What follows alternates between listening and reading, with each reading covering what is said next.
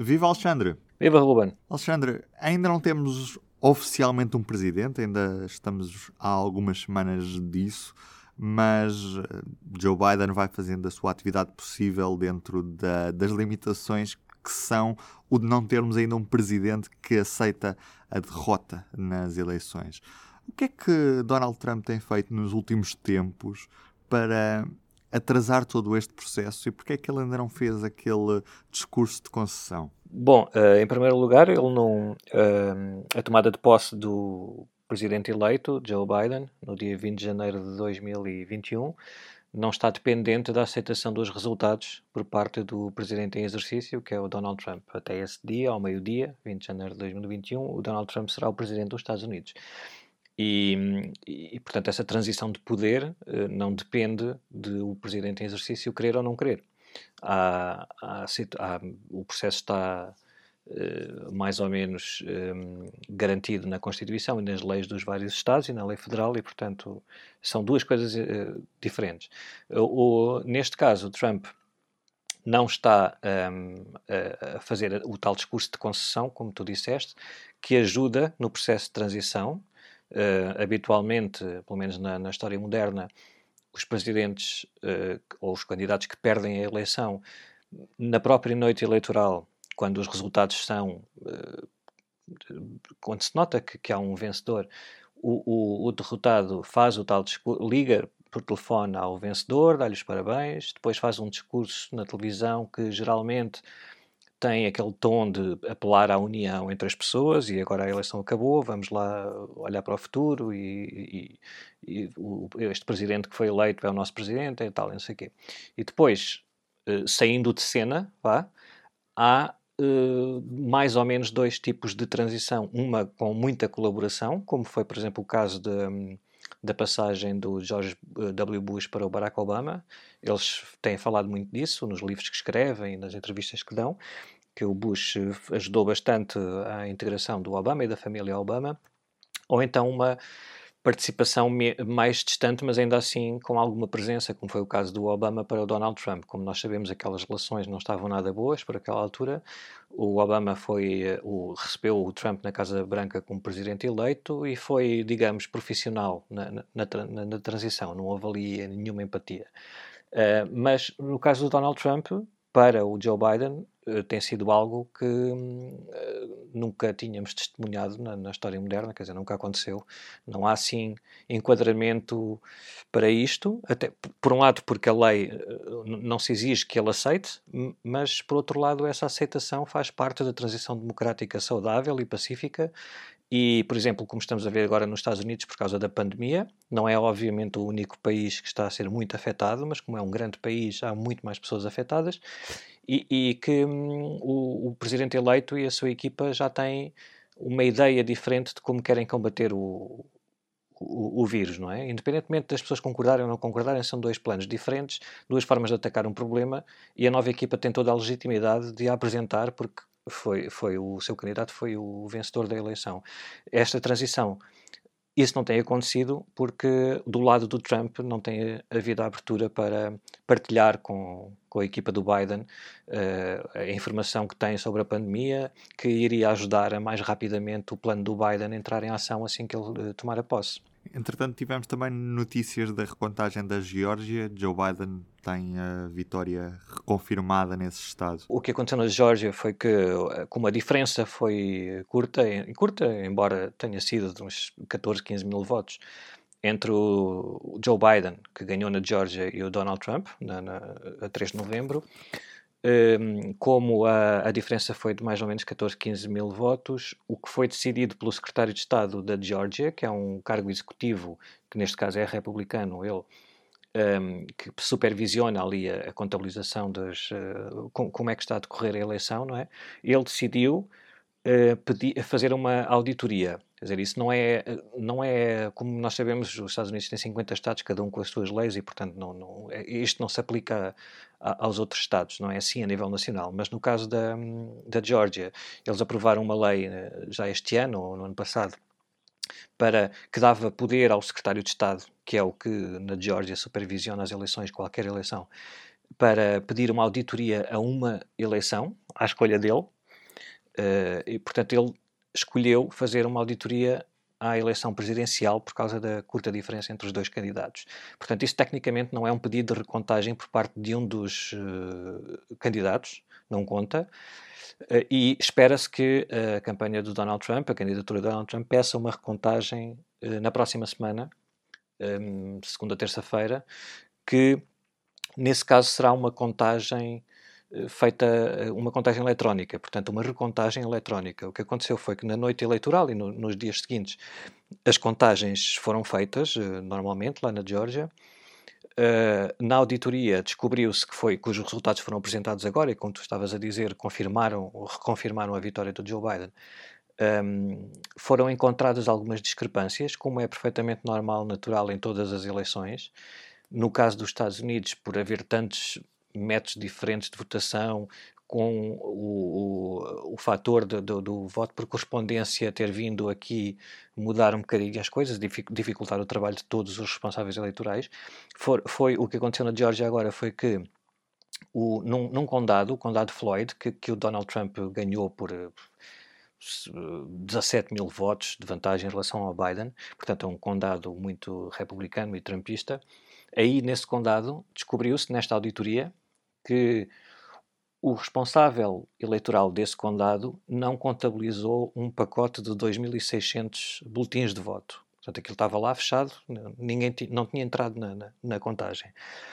Esses votos, que estavam no condado de Floyd,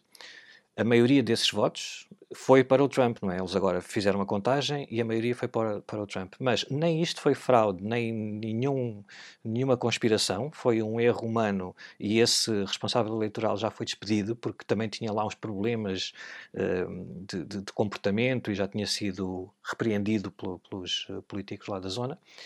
Uh, e esse responsável eleitoral foi despedido e quando eles juntaram estes 2.600 votos, eh, isso nunca poderia alterar o resultado porque o Trump já tinha uma larga vantagem naquele condado. Portanto, estes votos só iam contar para aquele condado. O que fizeram foi, o que, o que esta recontagem ou esta auditoria fez foi eh, reduzir um pouco a vantagem do Joe Biden, por causa desses tais mil, de 2.600 votos, que não foram todos para o Trump, mas a maioria foi. Portanto, atualmente, o resultado, como vai ser certificado, é com uma diferença de mais de 12 mil votos do Biden de vantagem para o Trump. Uma redução de 14 mil e tal para 12 mil e tal. Um, é claro que estas coisas são muito difíceis, porque quando, quando, quando está de um lado um, um, presidente, neste caso, podia ser um candidato que não fosse presidente, mas um presidente ainda por cima, interessado em pôr em causa a legitimidade da eleição, do processo eleitoral, qualquer coisa deste tipo serve para alimentar essa confusão e essa desinformação. Ora, uma coisa é haver um erro humano que se passou mais ou menos desta forma, que é, que é mau, que é grave, não pode acontecer, mas que acontece assim às carradas em, em, vários sítios, só que nunca põe em causa, ou raramente nunca se descobriu que tivesse posto em causa o resultado, não é? Como vimos neste caso, naquele condado, o Trump já ia ganhar de qualquer maneira, portanto, mais voto, menos voto, não, não fazia diferença para o resultado final. Uh, este resultado da Georgia vai ser, o secretário de Estado que estávamos a falar há bocado já disse que vai certificar este resultado de 12 mil e tal votos a mais no Estado inteiro para o Joe Biden, portanto, dando, confirmando a vitória do, do, do, Joe Biden na Georgia.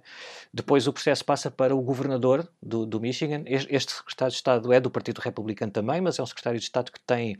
tem, uh, tem ganho algum protagonismo ao opor-se às, às, acusações de Trump de que houve fraude. É? Ele, ele, diz que não houve fraude nenhuma, não há nenhum indício de fraude e, e já vai uh, certificar este resultado, que depois passa para o governador, que também está a ser pressionado publicamente e depois não sabemos lá por, em privado, não sabemos, mas publicamente no Twitter o Trump tem avisado o governador uh, Brian Kemp, também do Partido Republicano, a dizer que ele tem de fazer alguma coisa, portanto, tem de anular este, este resultado e coisa. Não sabemos o que é que o governador vai fazer. À partida não, não tem muito, não tem muito pronto fazer, o que fazer, porque o secretário de Estado certificou, os condados certificaram os seus resultados que deram a vitória ao Biden, o secretário de Estado certificou o resultado que deu a vitória ao Biden, portanto, o governador à partida só tem de certificar e passar aquilo e, e, depois escolher os grandes eleitores do colégio eleitoral que vão acabar por confirmar pela última vez a vitória do Joe Biden no, no, no estado da Geórgia e depois em cada um dos outros estados. O problema aqui é esse, é da desinformação e do que é que isto pode fazer, todas estas acusações infundadas podem fazer para dividir ainda mais o país e depois ser praticamente impossível uh, recuperar alguma parte de uma, uma, união qualquer numa administração Biden. Esta postura quase negacionista de Donald Trump não acaba por, de certa forma, poder prejudicar o Partido Republicano naquelas que vão ser a, a, as eleições para os dois lugares que faltam no Senado na Geórgia neste mês de janeiro? O Partido Republicano está preocupado com isto? Sim, pode, pode, mas nós chegamos a um ponto, eu acho que isto, por exemplo, mesmo nós, como jornalistas, temos, temos tido, ou pelo menos eu tenho tido alguma dificuldade em comunicar isto de outra forma, porque uh, como nós estamos sempre, e bem, é legítimo, a ser postos em, postos em causa, porque ou estamos a, a, ao mando do Biden ou do Trump, ou seja o que for, aquelas coisas, ou a CIA ou o KGB, não sei o quê, que as pessoas acham, um, é muito difícil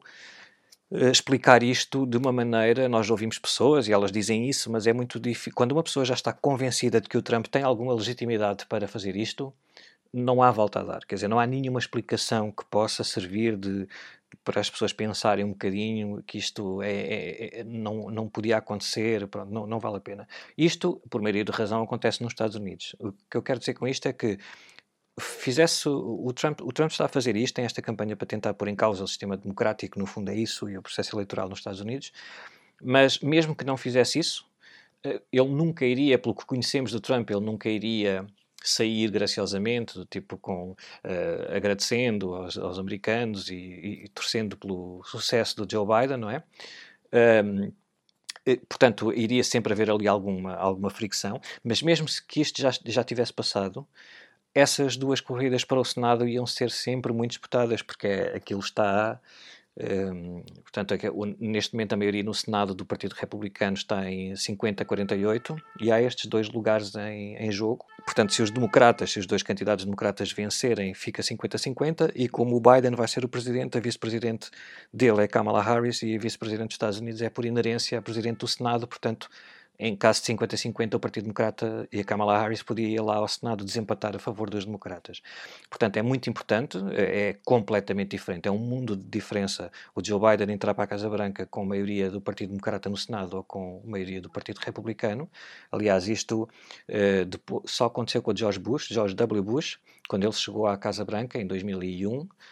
Uh, tinha uma, um Senado democrata de maioria democrata. Portanto, desde então nunca aconteceu. O Obama uh, e o Donald Trump, quando chegaram à Casa Branca, tinham maioria do seu partido no Senado. Portanto, o Joe Biden vai ser o primeiro, desde o George W. Bush, que pode enfrentar uma maioria do partido oposto no Senado. Isto é importantíssimo porque começando pelas nomeações do gabinete dele, não é? do governo, digamos assim. Se ele quiser nomear qualquer uh, secretário de Estado, secretário da Defesa, tem de passar pelo Senado, tem de ir a, a, audições e depois ter o voto. Se os republicanos tiverem 52-48 ou 51-49, uh, vão poder não é assim tão, tão líquido, porque depois temos aqueles senadores um bocadinho mais à, à parte, como o Mitt Romney ou Susan Collins, que podem ajudar os democratas a equilibrar a coisa, mas à partida têm muito poder para travar qualquer nomeação, por exemplo, por isso é que se diz hoje em dia que não há nenhuma hipótese de figuras como o Bernie Sanders ou a Elizabeth Warren serem nomeados para a administração Biden, porque nunca passariam no, num Senado de maioria republicana. Para eles, eles são socialistas, comunistas e mais não sei o quê, portanto não, não havia a mínima hipótese. Portanto é, é muito... Eh, o, o, a parada está tão elevada que hum, não foi por causa agora desta birra, vá, digamos assim, do Donald Trump, que, hum, que o Partido Republicano ficou ainda mais consciente, de, de, de, ou que pode ser mais prejudicado ou menos prejudicado. O ambiente está tão uh, aceso que certamente os dois partidos têm ali potencial para... Um, motivar os seus eleitores e, e, ser mais uma vez uma eleição com uma grande afluência às urnas na Geórgia e como o Joe Biden venceu na Geórgia de uma forma não totalmente inesperada, porque as sondagens indicavam que isso podia acontecer, mas em termos históricos inesperado, porque há muitos anos que um democrata não ganhava lá. Eh, agora, com esta entrada de muitos eleitores eh, do eleitorado negro no processo eleitoral, que votaram pela primeira vez, muitos, dá novas esperanças ao Partido Democrata, mas é, o ambiente já estava assim, portanto não, não me parece que esta, esta campanha do Donald Trump mais recente eh, possa prejudicar ou beneficiar, seja o que for. Alexander, e em que estado é que estão todos estes processos que Donald Trump eh, meteu naqueles estados que tinham os resultados mais próximos? Tirando, tirando este, este caso da Georgia, um, ehm, o, o, os processos, há vários processos em tribunal um, no, no, em, nos Estados, principalmente nos Estados que, o, que foram decisivos para a vitória de Joe Biden. Portanto, a Georgia, Arizona, Michigan, Pensilvânia, principalmente. Um, nestes estados, os processos em tribunal de, dos advogados do, do Trump não têm sido bem acolhidos nos tribunais. Até na, na, semana passada, nesta semana, no meio da semana, o, aquele já famoso advogado e antigo mayor de Nova York, o, Rudy Giuliani, uh, num, num, julgamento ou numa audição num, num tribunal da Pensilvânia, foi, foi, teve de reconhecer que não havia nenhuma acusação de fraude generalizada, portanto, tudo aquilo que nós vemos é, é, no, no, Twitter, ou lemos no Twitter e depois ouvimos e vemos nas conferências de imprensa mais ou menos um, loucas do, do Rudolph Giuliani, um, não, não bate com os processos que estão nos tribunais. Os, uh, os, processos nos tribunais de, de, da parte do Trump são mais para discutir uh, alguns, algumas centenas ou milhares de votos com base em, em acusações do tipo uh, não deixaram que o, as pessoas estavam a contar os votos, não, não permitiram que os observadores do Partido Republicano se aproximassem dos votos mas, uh, da contagem, mas isso alguns tribunais têm dito que nem sequer há leis para isso, portanto não, não isso não tem base legal de, de, para, para contestação porque não há nenhum, nenhuma distância regulada para que os observadores fiquem ao pé dos, da contagem dos votos ainda por cima num ano de pandemia e que é preciso guardar mais uh, distância. Portanto, há, há, juízes que, quando são decisões de, de, de tribunais de recurso, um, um, juiz que indica que poderia dar razão a esses, uh, a esses processos também não vai ao ponto de dizer nada que se pareça com, com uma maquinação e uma fraude, portanto, o, eles, para não serem depois acusados de estarem a mentir e a obstruir ali o processo judicial, Uh, acabam por reconhecer que não há nenhuma acusação fundamentada de fraude generalizada e, portanto, à partida com as decisões que têm saído nos tribunais nestes estados são desfavoráveis ao, ao, ao Trump, à partida o plano A, que seria a contestação da vitória do Joe Biden através dos tribunais, não tem assim muitas pernas para andar. Não, há muitas pessoas que ainda estão paradas no tempo, naquela história do Supremo Tribunal e tal, e fazem comparações com o que aconteceu na Flórida em 2000, mas isto não tem nada a ver com o que se passou na Flórida. Na Flórida era uma contestação legítima por, por uma diferença de 537 votos num estado, na Flórida, e, e era mesmo aquele resultado. Uh, havia um, um, candidato que era o George Bush que não queria uma recontagem dos votos porque tinha ganho e um candidato que era o Al Gore que queria a recontagem dos votos porque tinha perdido por apenas 537 votos. E quem ganhasse essa eleição na Flórida seria o próximo presidente dos Estados Unidos. Portanto, aqui havia, uh, neste ano não há ninguém seriamente, tirando Trump, o Giuliani e os, alguns apoiantes, não há ninguém seriamente, nem sequer há provas, uh, indícios fortes de que houve uma fraude generalizada em 4, 5 ou 6 estados. Por exemplo, uma das acusações que, que são feitas nestas na, na conferências de imprensa, e que foi na conferência de imprensa do Giuliani e de uma outra advogada que é Sidney Powell, é que há ali um, um, um algoritmo feito uh, nos tempos do presidente Hugo Chávez da Venezuela, com dinheiro, com dinheiro comunista que veio de Cuba e da Venezuela e talvez da China, que, hum, que modificaram ali o, o, software de umas máquinas de uma empresa que que, que nestes, eh, nesta ala mais eh, conservadora, radical nos Estados Unidos, já há muitos anos que é acusada de ter ligações à Venezuela e não sei o quê, no, também nunca provadas, que isso esse software fez com que eh, milhões de votos em Donald Trump tivessem passado para o Biden. Não há nenhuma, nenhuma, nenhum indício, nenhuma prova que sustente isto, a não ser eh, umas declarações assinadas por pessoas que dizem que viram e não sei o quê. Ora, o, até o, um dos uh, apresentadores mais conhecidos e mais uh, trampistas, pelo menos até há pouco tempo, na Fox News, o Tucker Carlson, veio dizer ainda na, na noite de quinta-feira no programa dele que convidou esta advogada Sidney Powell a ir lá ao programa para mostrar as provas e que ela uh, recusou-se e depois começou até a, a, a, dizer para ele nunca mais telefonarem quando eles insistiram um bocadinho. Portanto, ele próprio está a dizer não há nenhuma prova. Enquanto não apresentarem provas, isto não, não, não anda para trás nem para a frente. Portanto, com a, com a, situação no tribunal, nos tribunais, à partida não vai dar em nada. O plano B de Trump é, é uma jogada política. Na quinta-feira convidou os líderes da maioria republicana na, no Congresso do Michigan para estarem na Casa Branca.